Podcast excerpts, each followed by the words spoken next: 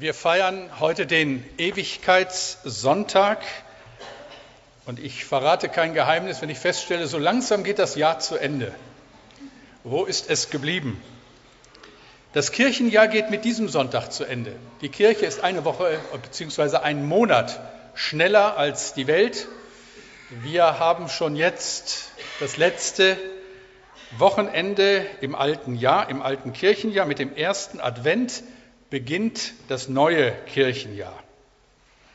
Der Präses des Mülheimer Verbandes, Eckhard Vetter, wird nächsten Sonntag bei uns sein.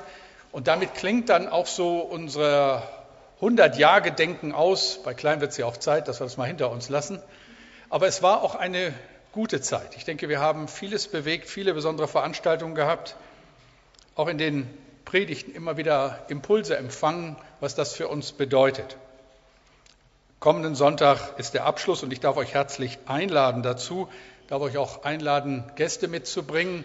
Bernd Bierbaum, der Vorsitzende der Evangelischen Allianz, wird noch da sein für ein Grußwort. Ulrich Schratz, der Vorsitzende des Arbeitskreises christlicher Kirchen in Bremen, wird auch dabei sein. Also 100 Jahre noch einmal Thema. Aber ihr Lieben, was sind 100 Jahre verglichen mit der Ewigkeit? Nicht allzu viel. Wie anders tickt Gottes Uhr. Ob wir dann 100 Jahre oder 10 Jahre Paulusgemeinde sagen, ist dann auch ziemlich egal. Ewigkeit in der Zeit, das soll uns beschäftigen. Und ich lese den Predigtext, der für diesen Sonntag angegeben ist. Das kann man in den Losungsbüchern sehen. Der Text ist für den Ewigkeitssonntag für die Prediger vorgesehen und ich habe mich dran gehalten. 2. Petrus 3, die Verse 8 bis 13. Und ihr sollt wissen, liebe Freunde, dass ein Tag für den Herrn wie tausend Jahre ist und tausend Jahre wie ein Tag. Es ist aber nicht so, dass der Herr seine versprochene Wiederkehr hinauszögert, wie manche meinen. Nein, er wartet, weil er Geduld mit uns hat. Denn er möchte nicht, dass auch nur ein Mensch verloren geht, sondern dass alle Buße tun und zu ihm umkehren. Doch der Tag des Herrn wird so unerwartet kommen wie ein Dieb. Dann wird der Himmel unter schrecklichem Lärm vergehen und alles wird sich in Flammen auflösen und die Erde mit allem, was auf ihr ist, dem Gericht ausgeliefert werden. Wenn aber alles um uns her sich auf diese Weise auflösen wird, wie viel mehr solltet ihr dann ein Leben führen, das heilig ist und Gott ehrt? Ihr solltet diesen Tag erwarten und ihn herbeisehen. Den Tag, an dem Gott den Himmel in Brand setzt und die Elemente in den Flammen zerschmelzen. Wir aber erwarten den neuen Himmel und die neue Erde, die er versprochen hat. Dort wird Gottes Gerechtigkeit herrschen. Ich bete noch einmal mit uns. Danke, Vater, für diesen Gottesdienst. Danke, Herr, dass du uns beschenkst mit deiner Gegenwart und deinem Reden. Danke für eine so intensive Woche, die hinter uns liegt. Und jetzt bitte mach uns dein Wort groß und offenbare dich in unserer Mitte. Bitte öffne meinen Mund, dass er deinen Ruhm verkündigt. Amen. Ein paar wichtige Gedanken zum Ewigkeitssonntag sollten uns beschäftigen. Und hier ist ein erster Gedanke. Was Gott auf keinen Fall will. Was will Gott auf keinen Fall? Am letzten Mittwoch hatten wir hier am Buß- und Betag unseren Taufgottesdienst. Und das war wieder mal so was ganz Besonderes. Das haben eure Reaktionen deutlich gemacht. Es war auch mit Abstand der längste Taufgottesdienst in unserer Gemeindegeschichte. Äh, zweieinhalb Stunden, das haben wir bisher noch nicht geschafft. 13 Menschen haben erzählt, was der Glaube an Gott für sie bedeutet. Einer hat so lange erzählt, dass er alle Rekorde gebrochen hat. Mir wurde kalt im Taufbecken. Aber es war wunderschön. Menschen berichten, wie sie Gott kennengelernt haben, haben uns erzählt, was Jesus ihnen bedeutet, haben uns erzählt, was Gemeinde ihnen bedeutet. Als Christian hier sein Statement abgeliefert hat für Gemeinde, da ist mir schon das Herz warm geworden. Oder ich denke an Michael Originalton über seine Reaktion, als er das erste Mal zum Gottesdienst kam. Wieso sind denn hier gar keine Parkplätze mehr zu kriegen? Wieso sehen hier alle so glücklich aus? Mann, was ist das hier für eine geile Musik? Also mir ist das zu Herzen gegangen und manchmal war es ja so an diesem Abend, man hat gelacht und geweint in einem. Für mich ist das ein Wunder. Für mich ist das ein Wunder, dass immer und immer wieder Menschen zum Glauben an Jesus Christus kommen. Menschen, die Christen geworden sind, die sich taufen lassen. Und damit erfüllt Gemeinde auch den Auftrag, der ihr vornehmster ist. Das dürfen wir nie vergessen. Also bei allem, was wir so zu tun haben, ist das unser vornehmster Auftrag, Menschen zu Christus zu führen. Dass ihr Leben verändert wird und dass aus Leuten, die verloren sind, Leute werden, die gerettet sind und die eine ewige Hoffnung teilen.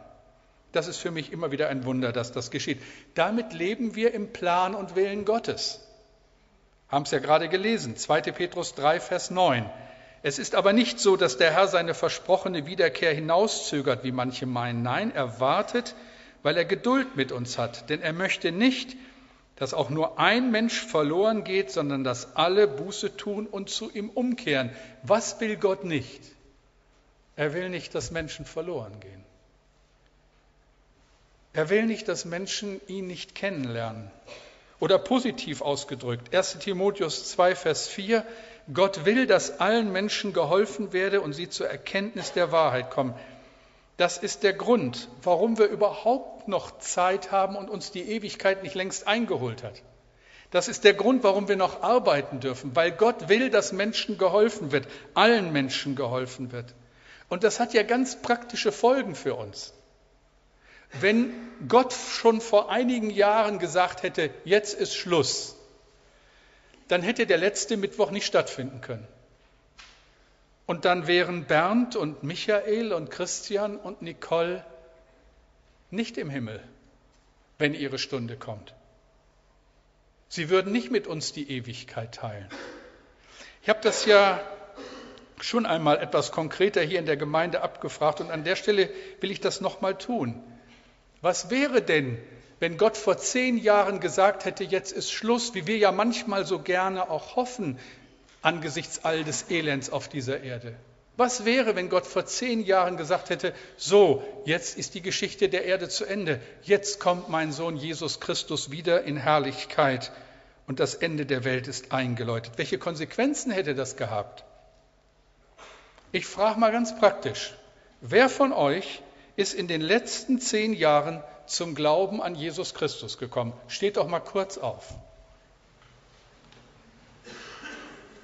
Eigentlich müsste man da applaudieren für euch. Tut ihr ja auch. Setzt euch wieder. Wenn Gott vor zehn Jahren einen Schlussstrich gesetzt hätte unter die Geschichte dieser Erde, wärt ihr Lieben nicht dabei. Der Himmel ohne euch, schwer vorstellbar. Und verstehen wir jetzt, warum das so lange dauert? Weil Gott nicht will, dass du verloren gehst. Gott wartet mit den letzten Dingen, bis die Zeit da ist. Noch ist Gelegenheit, Christ zu werden und noch ist Gelegenheit, fröhlich dazu einzuladen. Fröhlich über Jesus reden, ernsthaft zum Glauben einladen. Also das ist das Erste, was Gott nicht will, dass jemand verloren geht. Ein zweites, was Gott auf jeden Fall will. Es ist ja so, zu oft war in der Geschichte das Reden von der Ewigkeit ein stilles Argument für die Christen, sich aus der Verantwortung gegenüber dieser Welt hinauszustehlen. So nach dem Motto, wir machen die Tür zu, drehen die Heizung hoch und erfreuen uns unser Selbst. Das ist sicherlich immer Gefahr gewesen in der Geschichte der Kirche. Das ist nicht der Wille Gottes für unser Leben. Hört selbst. Was will Gott auf jeden Fall? 2. Petrus 3, Vers 11.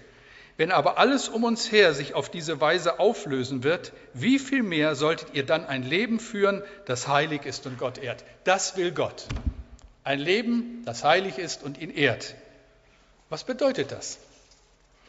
Wir leben ja in einer Zeit rasanter Veränderungen. Ich weiß nicht, vielleicht empfinde ich das nur so, aber wenn ich so ein bisschen Geschichte studiere, kaum eine Zeit hat so schnell Veränderungen, zwar Veränderungen der gesamten Gesellschaft erlebt wie unsere Generation. Es ist gar nicht abzusehen, was die Ereignisse der letzten Wochen und Monate für uns bedeuten. Alles spricht ja zurzeit von der Krise, von der Bankenkrise, von der Automobilherstellerkrise, von der Weltwirtschaftskrise, von der Energiekrise. Man spricht inzwischen davon, dass im neuen Jahr eine Rezension in, in Rezession in Deutschland anstehen wird, die alles übertreffen wird, was wir seit der Begründung der Bundesrepublik Deutschland erlebt haben. Und da fragt man natürlich schon ein bisschen bewusster, was kommt?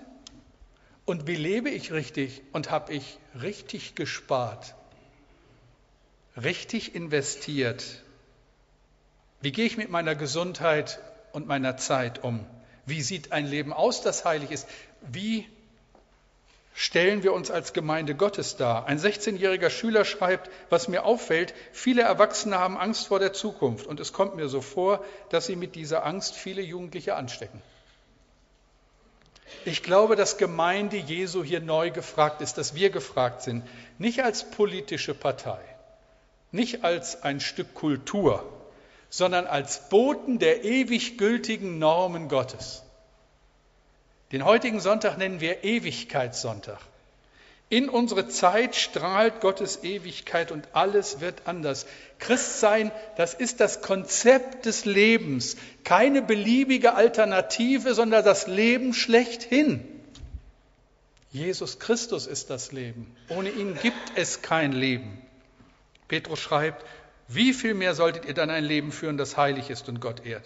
Und das macht Jesus ja unmissverständlich klar, wenn er sagt, ihr Lieben, ihr, ihr Jünger, ihr seid das Salz der Erde. Salz ist eigentlich auch ein Statement für Minderheit. Salz bedeutet, es sind nicht so wahnsinnig viele. Man gibt auf einen Liter Suppe nicht ein Kilo Salz. So ein bisschen. Und das macht die Suppe schmackhaft. So in der lauen Weltensuppe sind die Christen das Salz. Dadurch kriegt alles so ein bisschen Geschmack, damit es nicht alles so trist und trostlos ist. Ihr seid das Licht der Welt, sagt Jesus. Das ist revolutionäres Potenzial. Glaubt ihr nicht? Doch, passt mal auf, ich erzähle es euch. Vor 14 Tagen habe ich den ehemaligen Pastor der Nikolaikirche in Leipzig, Christian Führer, kennengelernt. Interessante Persönlichkeit, hat im Dom gepredigt. Er hat 1982 mit Friedensgebeten in seiner Kirche begonnen, 1982. Was sieben Jahre später, am 9. Oktober 1989 geschah, das steht in der Chronik der Nikolaikirche so. Und als wir, mehr als 2000 Menschen aus der Kirche kamen, den Anblick werde ich nie vergessen, warteten Zehntausende draußen auf dem Platz. Sie hatten Kerzen in den Händen und wenn man eine Kerze trägt, braucht man beide Hände. Man muss das Licht behüten, vor dem Auslöschen schützen. Da kann man nicht gleichzeitig noch einen Stein oder Knüppel in der Hand halten. Und das Wunder geschah. Der Geist Jesu, der Gewaltlosigkeit, erfasste die Massen und wurde zur materiellen, zur friedlichen Gewalt. Armee, Kampfgruppen und Polizei wurden einbezogen, in Gespräche verwickelt, zogen sich zurück. Es war ein Abend im Geist unseres Herrn Jesus. Denn es gab keine Sieger und Besiegten, es triumphierte niemand über den anderen, keiner verlor das Gesicht.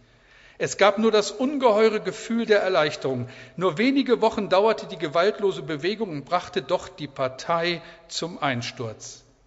Er stürzt die Gewaltigen vom Thron und erhebt die Niedrigen. Es soll nicht durch Heer oder Kraft, sondern durch meinen Geist geschehen, spricht der Herr. Das haben wir miterlebt. Tausende in den Kirchen, Hunderttausende auf den Straßen um das Stadtzentrum. Nicht eine zerstörte Schaufensterscheibe. Die unglaubliche Erfahrung der Macht der Gewaltlosigkeit. Siedermann, der dem Zentralkomitee der SED angehörte, sagte vor seinem Tod, wir hatten alles geplant, wir waren auf alles vorbereitet, nur nicht auf Kerzen und Gebete. Womit fing alles an? Mit 25 Christen, die sich 1982 in der Nikolaikirche getroffen haben zum Gebet für Frieden in ihrem Land, in der besonderen Situation der damaligen DDR. Sieben Jahre später, am 9. November 1989, fiel die Mauer. Friedlich. Und wer ein bisschen sich mit den Umständen beschäftigt, kann heute nur noch Gott danken, dass es keine chinesische Lösung gab an diesem besagten Tag. Wir unterschätzen uns. Wir unterschätzen die Kraft und Macht Gottes. Wir sehen uns als kleine Gruppe ohne großen Einfluss. Wir sehen uns in schwindender Zahl manchmal in unserem Land. Und wir vergessen, dass der ewige Gott alle Macht hat und seine Sache zu Ende führt. Gott will, dass wir heilig leben und er freut sich seiner Gemeinde. Ich habe in diesen Tagen ein Wort aus dem Alten Testament neu entdeckt, das so eine herrliche Verheißung ist. Zephania 3, Vers 17. Der Herr, dein starker Gott, der Retter ist bei dir. Begeistert freut er sich an dir. Vor Liebe ist er sprachlos ergriffen und jauchzt doch mit lautem Jubelrufen über dich. Ist das nicht ein herrliches Wort? Der lebendige Gott freut sich über uns. Was wollen wir mehr? Aber das an dem Punkt, wo Menschen sich besinnen auf den, der ihr Herr und Heiland ist, auf den großen Gott. Am letzten Donnerstag hat Bremen eine Glanzstunde erlebt. Ich weiß nicht, wer von euch es mitbekommen hat. Eigentlich müsste das alle mitbekommen haben, denn es ging ja oft genug durch die Medien. In der Matthäusgemeinde ist ein Zuhause für Kinder eingeweiht worden und das Öffentlichkeitsinteresse war unglaublich.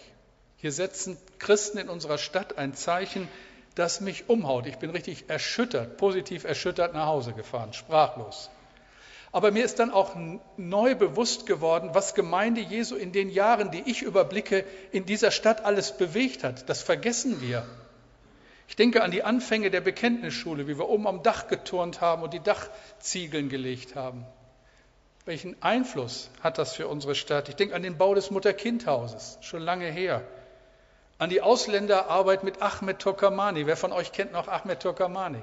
Oh, sind ja noch viele an Quo Vadis, die Studentenarbeit. Ich habe jetzt in Erkrath, wo ich gepredigt habe, einen Mann getroffen, so in mittleren Jahren, der kam auf mich zu, sagte, kennst du mich noch? Ich sage, mm -mm. Studentenarbeit, Bremen, Quo Vadis, zum Glauben gekommen. Toll. Ich denke an die Telefonseelsorge. Überall waren und sind unsere Leute dabei. Was ist in all den Jahren geschehen? Vieles wissen wir gar nicht. Vieles geschieht in aller Treue im Hintergrund über lange Jahre, oft nicht im Rampenlicht, aber doch so, dass es Dienst für unseren großen Gott in unserer Stadt ist. So ein paar Dinge muss ich euch unbedingt sagen. Die Mitarbeiter unserer Gefängnisarbeit zum Beispiel. Wisst ihr eigentlich, dass Woche für Woche Menschen aus unserer Gemeinde ins Gefängnis gehen und den Menschen dort dienen? Wenn ihr mehr wissen wollt, fragt mal Laura Schröder oder Christine Wessels. Und die brauchen dringend noch Mitarbeiter. Denk an unsere Mitarbeiter im neuen Land. Andrea ist jetzt ins Haus gezogen, um ganz für die Menschen da zu sein, die hier aufgefangen werden. Das neue Land braucht Mitarbeiter. Es sind schon eine ganze Reihe von euch dabei. Danke dafür. Nochmal die Bekenntnisschule. Bei allem, was uns da auch immer wieder beschäftigen mag, vergessen wir bitte nicht, was Gott durch diese Schule in unserer Stadt getan hat. Das ist überhaupt nicht abzusehen. Die Generation von Schülern, die seitdem in diesen 30 Jahren die Schule verlassen haben, wie viele zum Glauben an Christus gekommen sind. Ihr, die ihr euch eingebracht habt all die Jahre, die, die heute Vorstandsverantwortung wahrnehmen, Klaus Huber, Matthias Witt und Petra Schulz, die, die von euch im Trägerkreis sind und ihre Zeit dort einbringen, die, die Elternsprecher sind und Zeit und Nerven einbringen. Danke dafür. Oder wenn ich an unsere Missionsarbeit denke, Achim und Ute waren hier ein ganzes Jahr und wir haben sie hin und her gesehen und sie sind dann doch wieder rausgefahren. Und wisst ihr, je länger ich die beiden kenne, desto größer wird mein Respekt vor ihnen. Dass man das hier alles so hinter sich lässt und in ein Land zieht, Herrschaften nochmal, ist doch kein Urlaubsort. Das ist doch wirklich schwierig. Und was machen sie da? Sie helfen durch eine Geschäftsinitiative der armen Bevölkerung mit Kleinkrediten, dass sie in Eigenverantwortung und Würde ihren Lebensunterhalt bestreiten können. Das ist vorbildlich. Danke euch, die ihr Monat für Monat das mittragt durch eure Gaben und diese Arbeit möglich macht. Und dann nicht zuletzt auch das, was euch letzten Sonntag schon beschäftigt hat, Box, das Waisenhausprojekt in Sambia. Ich habe vor 14 Tagen Traugott und Christel Hartmann wieder getroffen. Ein Ehepaar, das sein Leben für den König hingegeben hat, über Jahrzehnte. Und sie konnten das in all den Jahren nur, weil der Mülheimer Verband und auch die Paulusgemeinde das nicht zuletzt finanziell möglich gemacht hat. als sie rausgegangen sind, als sie im MV diesen Dienst begonnen haben, der Beschluss wurde auf der Delegiertentagung hier in Bremen gefasst. Werde ich nie vergessen. Vor zwei, Jahr, zwei Wochen war ich bei einer Besprechung kurz mit dabei und war erstaunt über die Mitarbeiter hier aus unserer Gemeinde, die sich da einbringen und mithelfen, dass das möglich ist. Und da denke ich so, wenn ich das alles nehme und habe euch das einfach mal so jetzt erzählt, was für ein Reichtum. Leute, wir sollten uns nicht unterschätzen, den Einfluss nicht unterschätzen, den Gott durch seine Gemeinde in dieser Welt wahrnimmt. Und ein dritter Gedanke muss uns beschäftigen, wenn wir den Bibeltext lesen, was Gott bekümmert. Wie muss es Gott ergehen, wenn er nach allen Versuchen, die Menschen zu retten, am Ende Gericht sprechen muss, weil so viele unbelehrbar und uneinsichtig sind? 2. Petrus 3, Vers 10. Doch der Tag des Herrn wird unerwartet kommen wie ein Dieb. Dann wird der Himmel unter schrecklichem Lärm vergehen und alles wird sich in Flammen auflösen und die Erde wird allem, was auf ihr ist, dem Gericht ausgeliefert werden.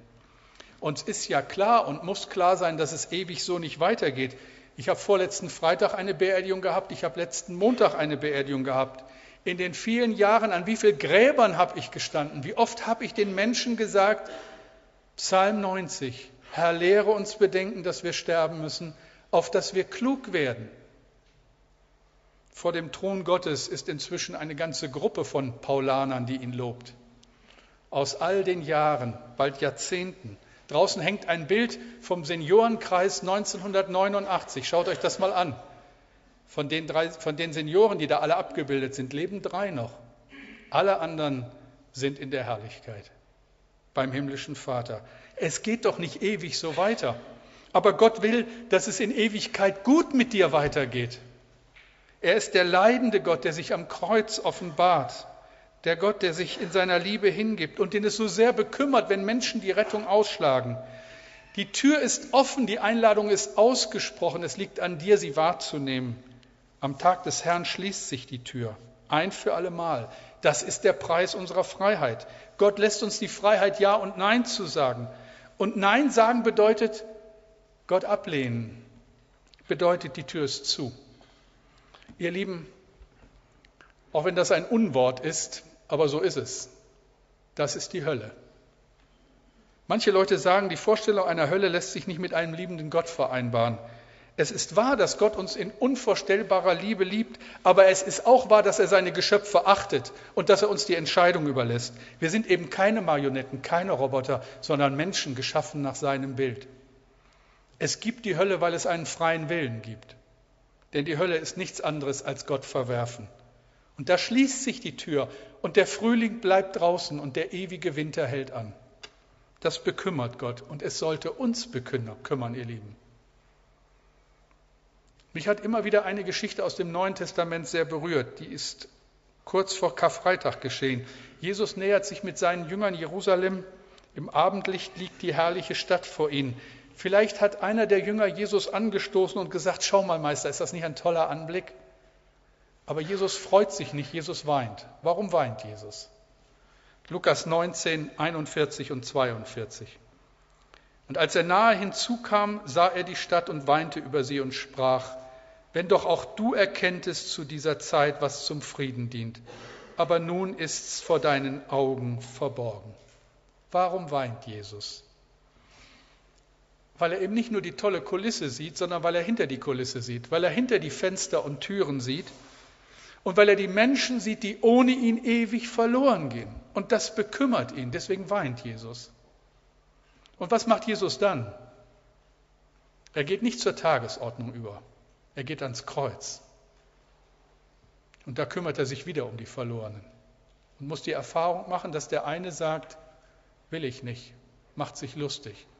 Und der andere sagt, Herr, denk an mich, wenn du in dein Reich kommst. Und Jesus sagt ihm, heute noch wirst du mit mir im Paradies sein. Ich weiß nicht, wo du stehst. Ich weiß nicht, ob jeder, der hier heute unser Gast ist, diese persönliche Beziehung zu Christus hast. Aber wenn du sie nicht hast, dann warte nicht mehr so lange damit. Dann mach das fest und geh durch die Tür ein, die offen ist. Die Einladung steht. Sag, Herr, dir gehört mein Leben. Noch ein letzter Gedanke. was Gott verspricht.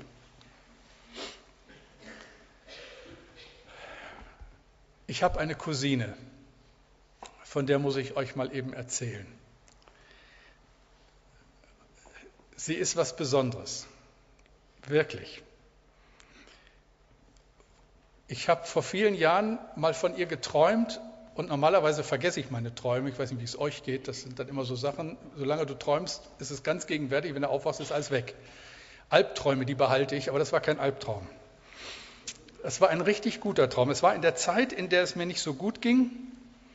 Und sie kam zu mir und hat mich auf eine Art und Weise ermutigt in diesem Traum, dass ich aufgewacht bin und richtig fröhlich war. Werde ich nie vergessen.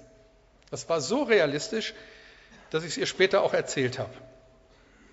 Ich weiß nicht, ob ihr das so nachvollziehen könnt, was ich jetzt sage, aber vielleicht kennt ihr das auch. Man lernt manchmal einen Menschen kennen, der hat eine ganz besondere Ausstrahlung. Wenn ich an meine Cousine denke, dann denke ich ganz viel an Nähe Gottes, an einen Menschen, der viel von dieser Herrlichkeit Gottes wiedergibt. Ich denke an etwas Freies, an etwas Heiliges, das von ihr ausgeht. Eigentlich immer schon.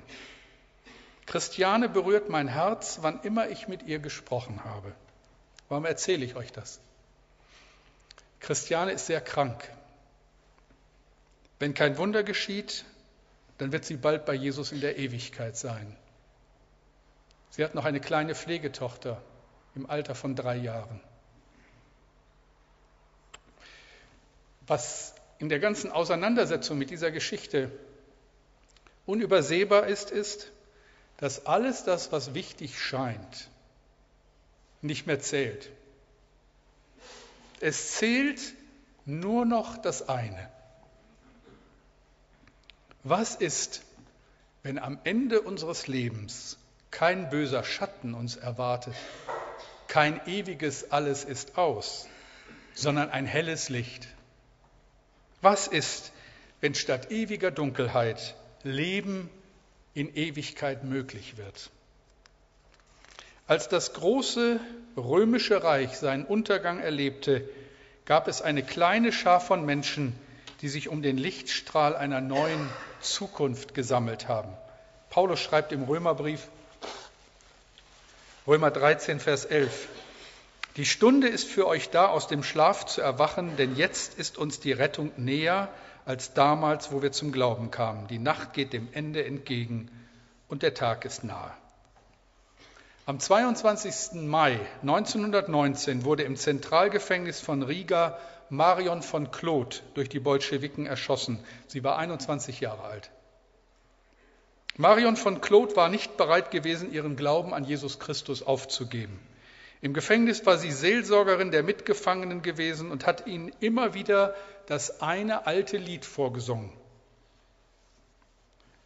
Vielleicht kennen es manche von euch. Weiß ich den Weg ja nicht, du weißt ihn wohl. Das macht die Seele still und friedevoll.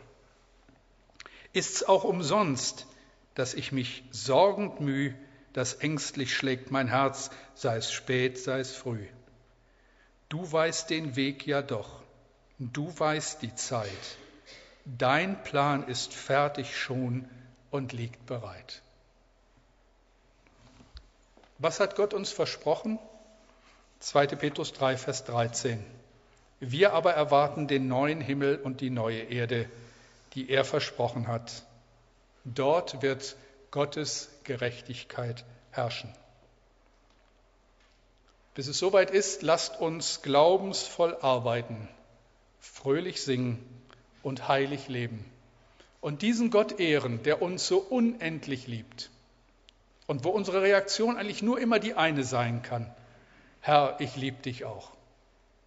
Lasst uns das singen als Bekenntnis. Mein Jesus, ich liebe dich. Stehen wir dazu auf.